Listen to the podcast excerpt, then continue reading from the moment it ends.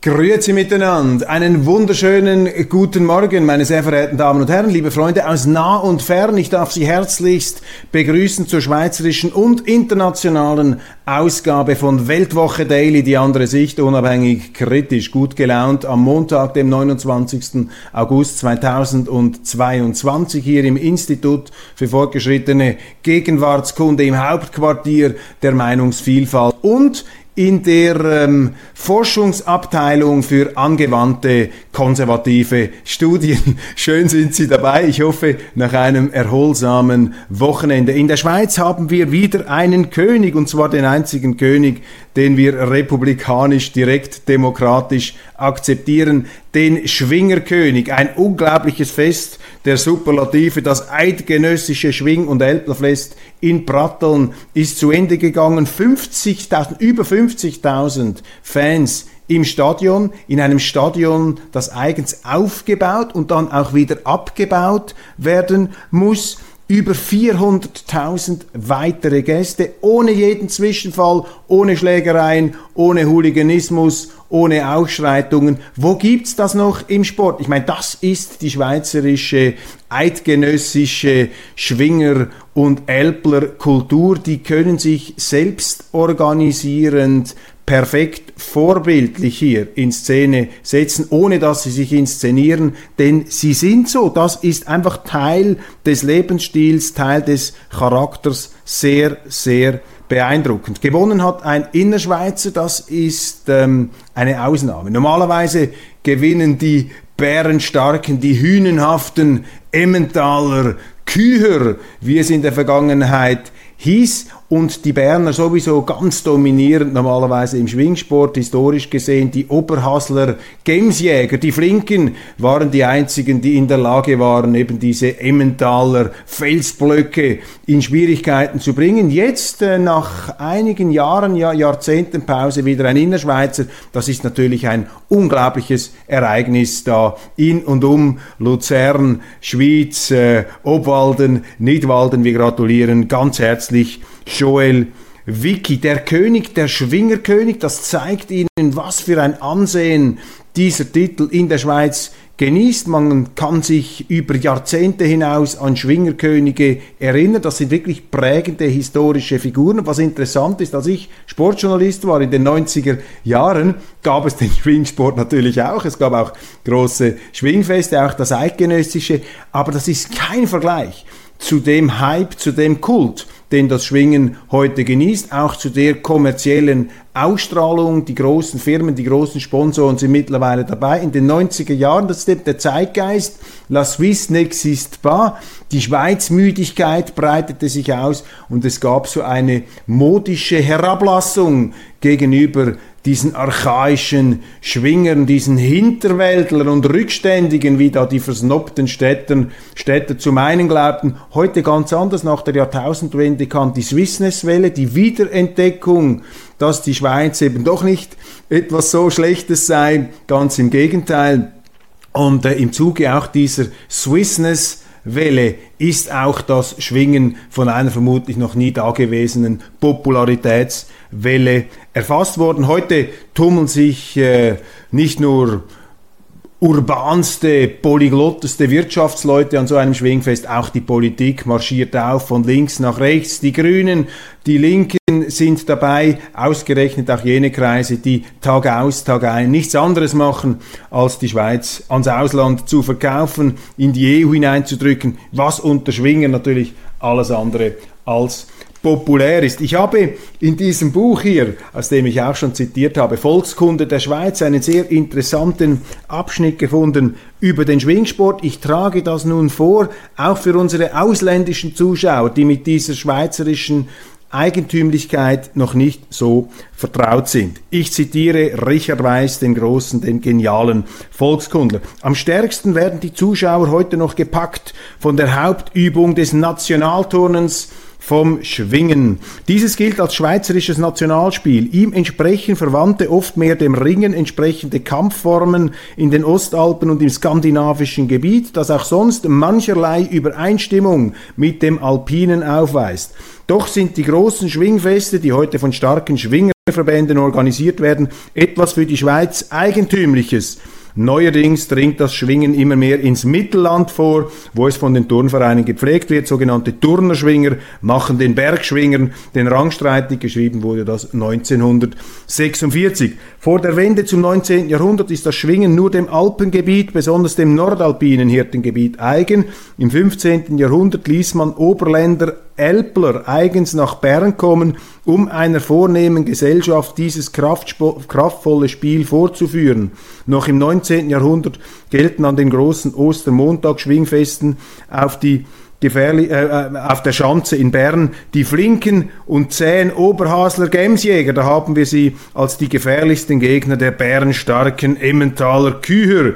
Im alpinen Hirtengebiet gab und gibt es eigentliche Schwingerdynastien und der Ruhm, den Schwingerkönig zu haben, erregt in diesen Gegenden den landschaftlichen Ehrgeiz bis zur Leidenschaft. Man sagt auch, die guten Schwinger haben einen Vorteil beim Wieben, das heißt bei der Wahl einer Frau. Das Schwingen gehört zu den alten Elbler-Spielen zusammen mit dem freieren Ringen und dem Steinstoßen, das ebenfalls als Disziplin des Nationalturnens eifrig weitergepflegt wird. Dem Lauf und Sprung, dem Fahnenschwingen und Käszähne oder Wettgräne, Grimassenschneiden, dem Jodeln und Alphornblasen bildet es den eigentlichen Mittelpunkt der Elblerfeste und Alpstubeten, die zur Mitsommerzeit an Jakobi oder bei der Alpentladung im Herbst stattfinden. Diese Feste erhalten durch die Elblerspiele ihr besonderes wettkampfartiges Gepräge und jetzt kommt's, das an die Olympiaden der griechischen Hirtenvölker und an die teilweise entsprechenden im Pentathlon zusammengefassten Übungen erinnert der Schwingsport hier in einer volkskundlichen Betrachtung von Richard Weiß etwas wirklich äh, zutiefst Schweizerisches dort, wo die Schweiz eben die Schweiz ist. Heimatnah, aber auch international Hey, I'm Ryan Reynolds. Recently, I asked Mint Mobile's legal team if big wireless companies are allowed to raise prices due to inflation. They said yes. And then when I asked if raising prices technically violates those onerous two year contracts, they said, What the f are you talking about, you insane Hollywood ass? So to recap, we're cutting the price of Mint Unlimited from $30 a month to just $15 a month. Give it a try at mintmobile.com slash switch. $45 up front for three months plus taxes and fees. Promoting for new customers for limited time. Unlimited more than 40 gigabytes per month. Slows. Full terms at mintmobile.com. Ähm, von einer ähm, überhaupt nicht aufdringlichen Disziplin, Ordentlichkeit, geprägt, aber eben auch volkstümlich im Sinn einer äh, ähm, durchaus spaßorientierten Lockerheit. Also eine ganz, ganz eigenwillige, spezifische Atmosphäre begegnet Ihnen an diesen Schwingfesten. Und wenn Sie einmal die Möglichkeit haben, an einem äh, nicht mitzumachen, aber zuzuschauen, dann sollten Sie das unbedingt tun. Nun, nach diesem erfreulichen ähm, Ereignis, dem wir den Anfang unserer Sendung widmen konnten, muss ich mich mit etwas beschäftigen, was mich äh, in den letzten Tagen und Wochen äh, zusehends irritiert. Nichts gänzlich Neues, aber äh, in dieser äh, Klarheit ist mir das erst äh, übers Wochenende bewusst geworden. Die Mainstream-Medien, meine Damen und Herren, sind ein Betrieb geworden, zur systematischen Verleumdung und Anschwärzung konservativer Positionen und Begriffe. Alles, was nicht links ist, wird von unseren Mainstream-Medien unterschwellig, oberschwänglich, explizit, implizit, ausdrücklich, unausdrücklich in ein schiefes Licht gestellt. Und die Medien beteiligen sich hier an einer konzertierten Aktion zur Herstellung einer Atmosphäre, in der das Konservative, nicht mehr ausgesprochen werden darf. Man versucht hier gleichsam die Konservativen, die Nicht-Linken, die Rechten in die Defensive zu drücken. Und am extremsten ist es in Deutschland. Ich meine, dort getrauen sich die Konservativen gar nicht mehr zu sagen, dass sie konservativ sind. Die Rechten getrauen sich nicht mehr zu sagen, dass sie recht sind. Obwohl in jeder Demokratie auf diesem Planeten ähm, die äh, Parlamente einen linken und einen rechten Teil haben. Und in Deutschland hat diese Political Correctness, diese Verleumdungsstrategie, diese Einschüchterungsstrategie bereits derart gefruchtet, dass sich zum Beispiel Mitglieder einer CDU nicht mehr getrauen zu sagen, dass sie einer rechten Partei angehören. Das heißt nicht rechtsextrem, sondern einer rechten Partei. Und da stimmt einfach etwas nicht mehr. Und meines Erachtens haben hier die Medien eine ganz wesentliche Mitverantwortung. Sie haben diese Stimmung der amputierten Meinungseinfalt ganz gezielt hergestellt, weil eben ein Großteil der Journalisten eben links ist und ihre und diese äh, Journalisten ihre Weltsicht hier einfach ungefiltert, auch unkontrolliert und ungeahndet von ihren Verlegern einfach kundtun können. Etliche Medien führen sich heute fast nur noch als Spindoktoren, Spindoktoren, Meinungskanalisatoren, Ideologietrichter, Gehirnwaschanlagen auf. Folgende Themen kommen mir in den Sinn wie die Mainstream-Medien die konservative Weltsicht und Meinung fertig machen, moralisch abwerten, als schlecht meinend und charakterlich zweifelhaft abqualifizieren. Ich habe das etwas notiert, um da eine gewisse Systematik hineinzubringen, aber die Beispiele sind Ihnen bekannt. Man muss sich wehren dagegen. Ich komme dann am Schluss darauf, was zu tun ist. Europapolitik. Wer sich für Selbstbestimmung, nationale Souveränität, Andersartigkeit statt Gleichschaltung, Vielfalt statt Einfalt einsetzt, ist ein ewiggestriger, engstirniger Hinterwäldler, ein Nationalist, Chauvinist.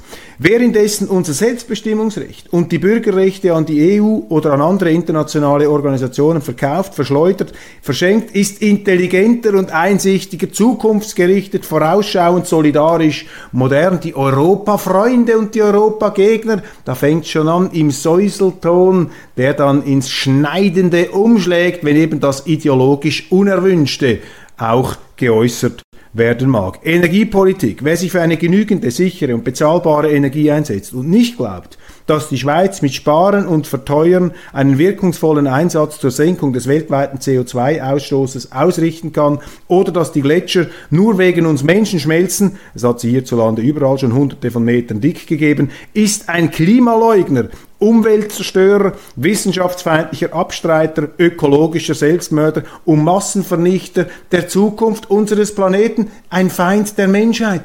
Das ist doch der Sound, das ist der Soundtrack, der in den Medien hochgezogen wird, meine Damen und Herren. Einfach wenn man nicht einverstanden mit der Behauptung ist, dass die Umwelt gerettet wird, wenn wir alle Macht den Ökologen übertragen und den Ökomarxisten. Ist doch völlig verrückt. Marktwirtschaft. Wer sich für die Marktwirtschaft mit Preisbildung durch Angebot und Nachfrage, globalen Handel, Freihandelsverträge, Privateigentum, Arbeitsteilung einsetzt, für die großen und mittleren, auch weltweit tätigen Konzerne nicht verteufelt, schädigt die Verantwortung gegen die dritte Welt, beutet die Menschheit aus, unterstützt kriminelle Organisationen und brutalkapitalistische Machenschaften, sorgt dafür, dass es allen Menschen schlechter geht, handelt ohne Skrupel und Gewissen, ist für soziale Ungerechtigkeit und Ungleichheit, äh, kurzum, ist ein schlechter Mensch, ist moralisch defizitär, sollte sich am besten irgendwo in einer Ecke äh, schämen gehen oder aber gleich ganz vom Acker machen. Wer, wie übrigens die biologische Wissenschaft, überzeugt ist, dass es zwei Geschlechter gibt, ist ein intoleranter Homophober, ein Reaktionär, ein Geschlechterrassist, ein männlicher Chauvinist, beziehungsweise im Falle einer Frau ein zurückgebliebenes Heimchen am Herd, ein intellektuelles Dummchen.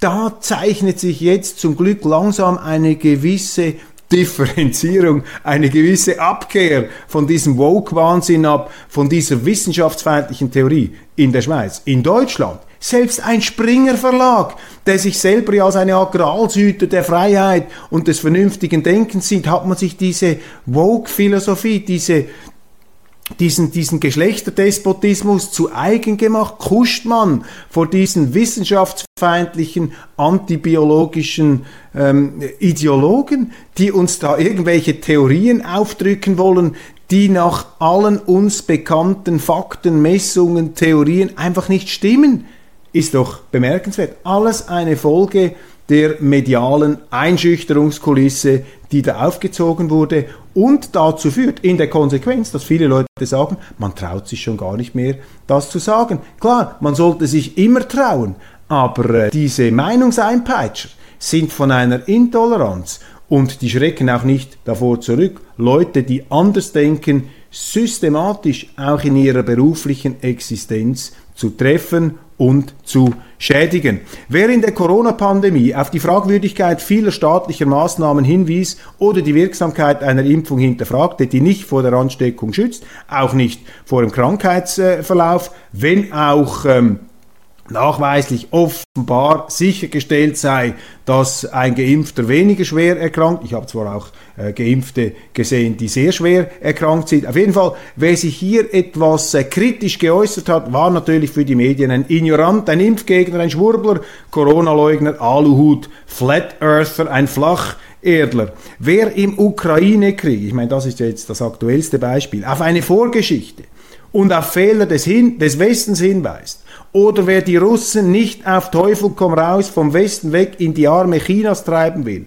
oder ihnen allesamt das Eigentum wegnehmen will, ist ein Putin-Versteher, ein Speichellecker der Diktatur, ein Oligarchenknecht, ein Liebediener der Willkür und der Macht, ein Amerikafeind oder ein Ukraine-Hasser. Ich meine, die mutwillige Verengung des Denkspektrums in der Diskussion um diesen Krieg, der unsere Volkswirtschaften an den Rand des Nervenzusammenbruchs, wenn nicht an den Rand des Zusammenbruchs führt, der in der dritten Welt eine Hungerkatastrophe auslöst.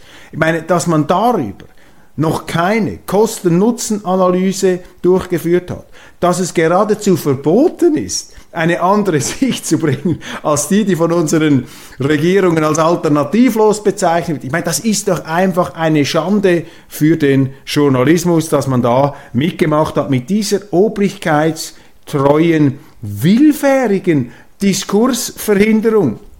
Wer auf die negativen Folgen, es gibt unglaubliche Beispiele, ja, die Liste hört gar nicht auf, wer auf die negativen Folgen der ungezügelten Masseneinwanderung bezüglich Umwelt, Überbauung, Überforderung der Infrastrukturen und der öffentlichen Finanzen, Bildung, Gesundheitswesen, Lebensqualität, Verkehr und so weiter hinweist, ist ein Ausländerfeind, ein Fremdenhasser, ein Rassist, ein Gegner Europas, ein Feind der Zivilisation. Ich meine, derartiger Moralismus, in solchen wichtigen Fragen behindert das Denken, behindert die Herbeiführung vernünftiger Lösung.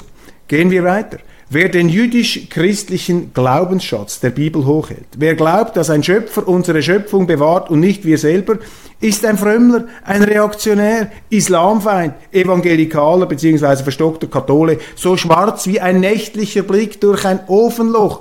Das ist für mich ein Thema, das wir noch viel stärker in den Fokus rücken müssen. Und zwar nicht jetzt aus einer primär religiösen oder gläubigen Perspektive, sondern das Christentum als Grundlage unserer Zivilisation, auch unserer Politik. Ich habe hier äh, die jüngste Ausgabe der Zeitung reformiert. Ich habe das durchgeblättert, ich habe das durchgesehen, ich habe das studiert und ich stelle fest, dass theologische Fragen dass Fragen des Evangeliums, der Bibel, dieser Zentralschrift, die im Übrigen auch ähm, sozusagen das Grundlagenbuch der westlichen Literatur äh, darstellt, nichts davon. Stattdessen Tagespolitik, so eine Art Sozialdemokratie. This podcast is brought to you by eHarmony, the dating app to find someone you can be yourself with. Why doesn't eHarmony allow copy and paste in first messages? Because you are unique, and your conversations should reflect that. eHarmony wants you to find someone who will get you. How are you going to know who gets you? If people send you the same generic conversation starters, they message everyone else. Conversations that actually help you get to know each other. Imagine that. Get who gets you on eHarmony. Sign up today. A lot can happen in three years, like a chatbot may be your new best friend. But what won't change? Needing health insurance. United Healthcare Tri Term Medical Plans, underwritten by Golden Rule Insurance Company, offer flexible, budget friendly coverage that lasts nearly three years in some states. Learn more at uh1.com.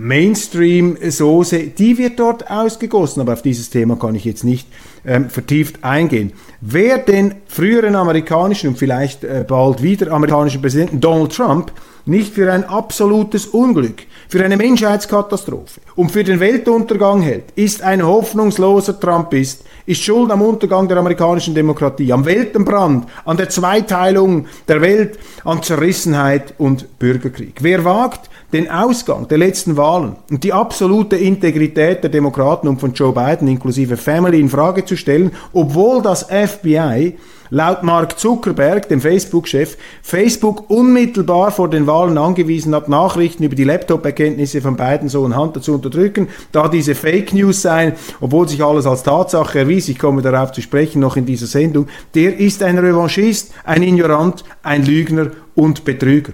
Das ist die systematische Verleumdungsmaschinerie der Mainstream-Medien, wenn es darum geht, konservative Positionen und Begriffe, auch konservative Persönlichkeiten in ein schiefes Licht zu stellen. Ich sage Ihnen einfach, das darf man sich nicht mehr länger bieten lassen. Jetzt müssen Sie nicht eine Mahnwache vor einer Zeitungsredaktion ähm, durchführen, Sie müssen auch nicht in einen Wut- oder Zornesausbruch verfallen. Nein, Sie müssen es einfach ignorieren. Denn hinter diesem Moralismus, hinter der Verleumdung steht gar nichts außer die Pose, außer die Behauptung. Und diese Moralisierer leben nur davon, dass es Leute gibt, die sich davon einschüchtern lassen. Aber jetzt ist fertig. Und ich sage Ihnen hier in dieser Sendung, das konservative Denken ist der unentdeckte Planet. Und nein, ich will Ihnen hier nicht ein ideologisches Programm verhökern.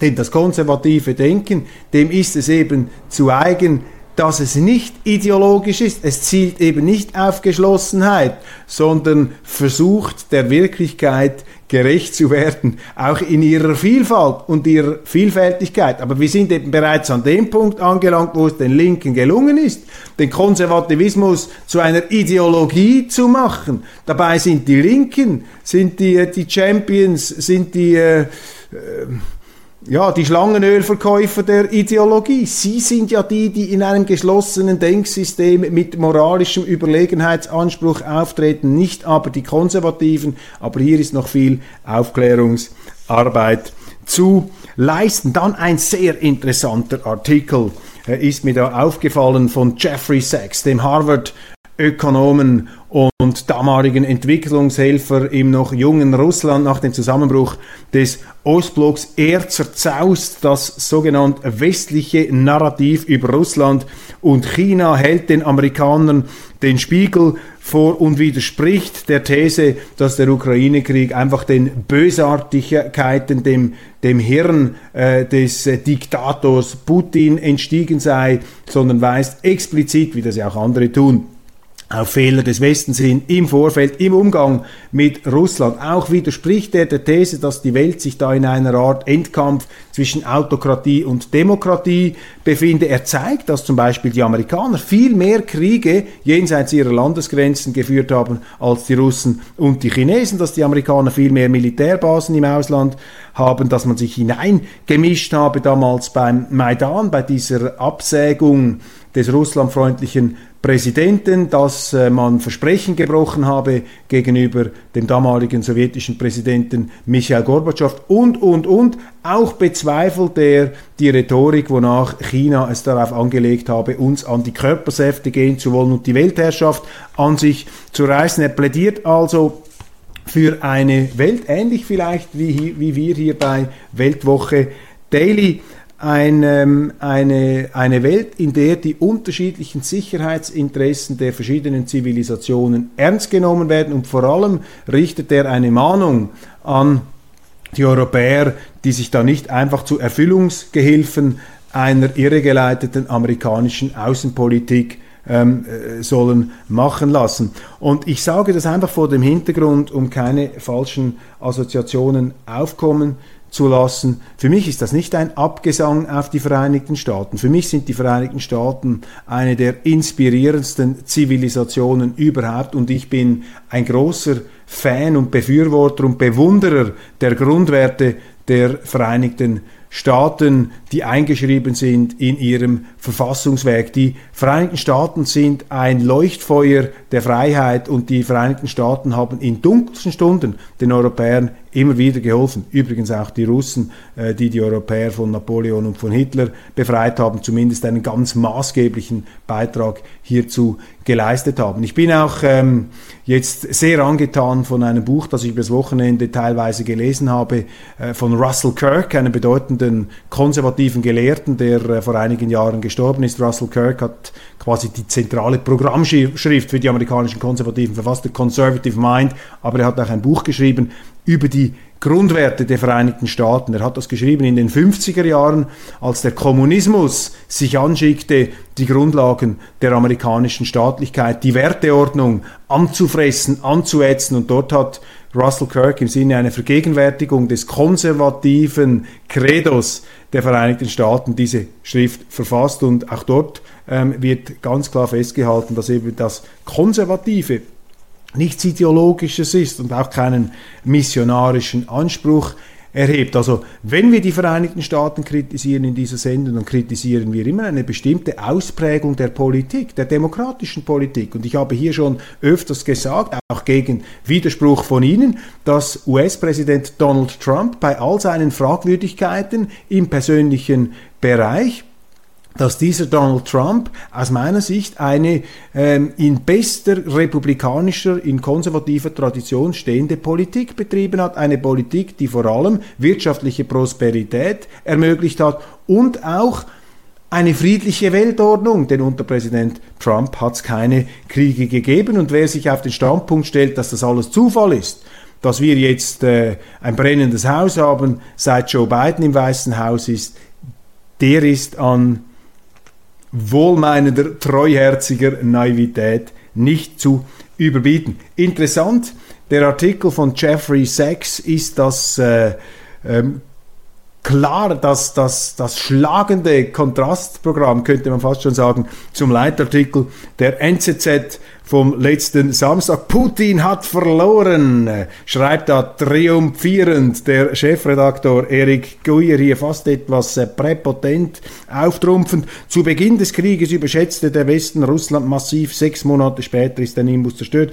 Putins historische Fehlentscheidung macht deutlich, wie wenig drei Jahrzehnte der, Reform, der Reformversuche bewirkt haben. Putin hat verloren. Ja, ich sage hier immer das Gleiche.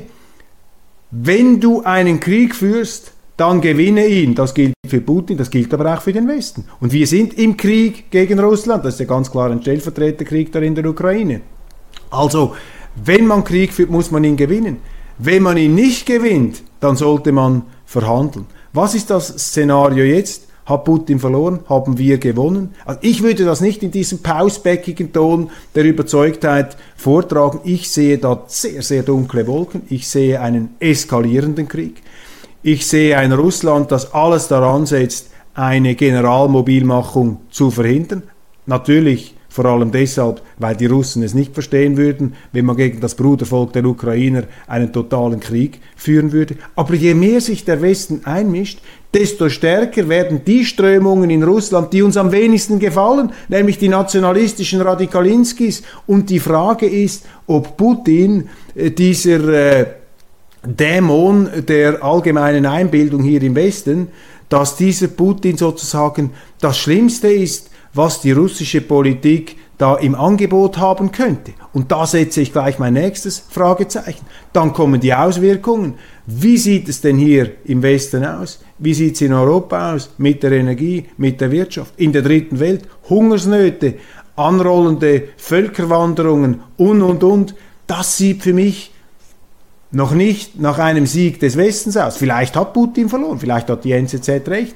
Aber der Westen, vor allem Europa, hat sicher verloren. Also der Westen, in dem sind die Amerikaner nicht, sie profitieren davon. Und wir steuern auf eine Welt zu, die mir überhaupt nicht gefällt, eine Welt der Polarität. Dann ähm, gute Nachrichten aus der Schweiz. Die Bürgerlichen lancieren den Kampf für neue Atomkraftwerke, ein Tabufeld und auch äh, der Gewässerschutz für Strom soll etwas gelockert werden.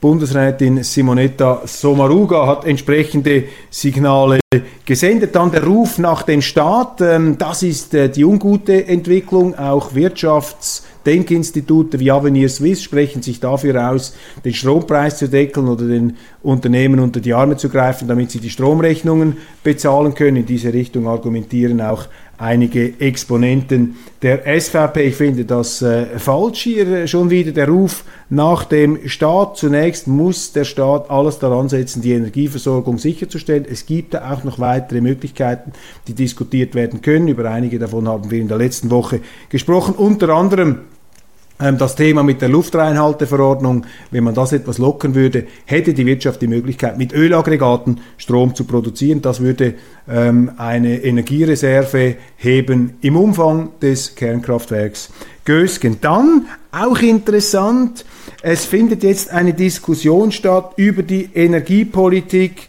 der früheren Verantwortlichen Doris Leuthardt, diese Strahlefrau vom Boulevard, bewundert 16 von 18 Volksabstimmungen, hat sie gewonnen, eigentliche Architektin der Energiewende. Samuel Danner und Mark Tribbelhorn haben in der NZZ vom Samstag einen sehr interessanten Artikel geschrieben, der bei mir den Eindruck erweckt, dass ähm, die charismatische Doris Leuthardt in diesem Thema ihrer eigenen Suggestionskraft erlegen ist. Sie hat am Schluss den Unsinn geglaubt, den sie zusehends, befeuert von den Medien, erzählt hat. Am Anfang war sie nämlich eine bodenständige, vernünftige Energiepolitikerin, die auch Zweifel geäußert hat am Kult um die sogenannten Erneuerbaren.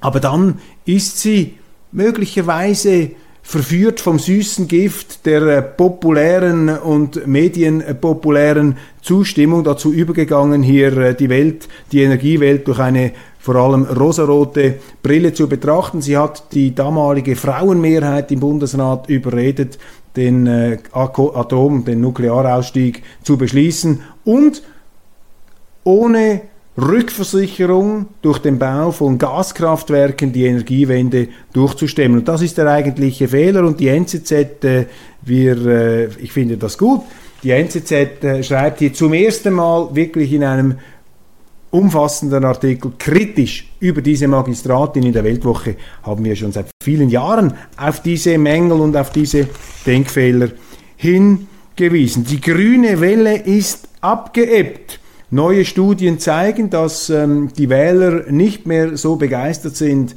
von den grünen Angeboten. Äh, sie sehen eher äh, die politische Zukunft bei einer FDP, die etwas zulegt, die SVP nach diesen Meinungsumfragen stabil vorne weg. Das bestätigt, ohne dass man das zum Nennwert nehmen kann, das bestätigt ähm, die Aussagen, die ich hier schon gemacht habe. In schwierigen Zeiten kehren die soliden, kehren die bürgerlichen Werte zurück. Dann noch eine kurze, aber doch ähm, interessante Nachricht in den äh, Bundesasylzentren stecken sich immer mehr Mitarbeiter mit Diphtherie an. Das zeigt ihnen, dass eben auch durch diese ganze Asylschiene Krankheiten eingeschleppt werden und da ist es die Aufgabe der Behörden dafür zu sorgen, dass das eben nicht passiert. Aber es passiert eben. Das ist Hinweis auf mangelnde Sorgfalt bei der Administration der ähm, ganzen Asylthematik.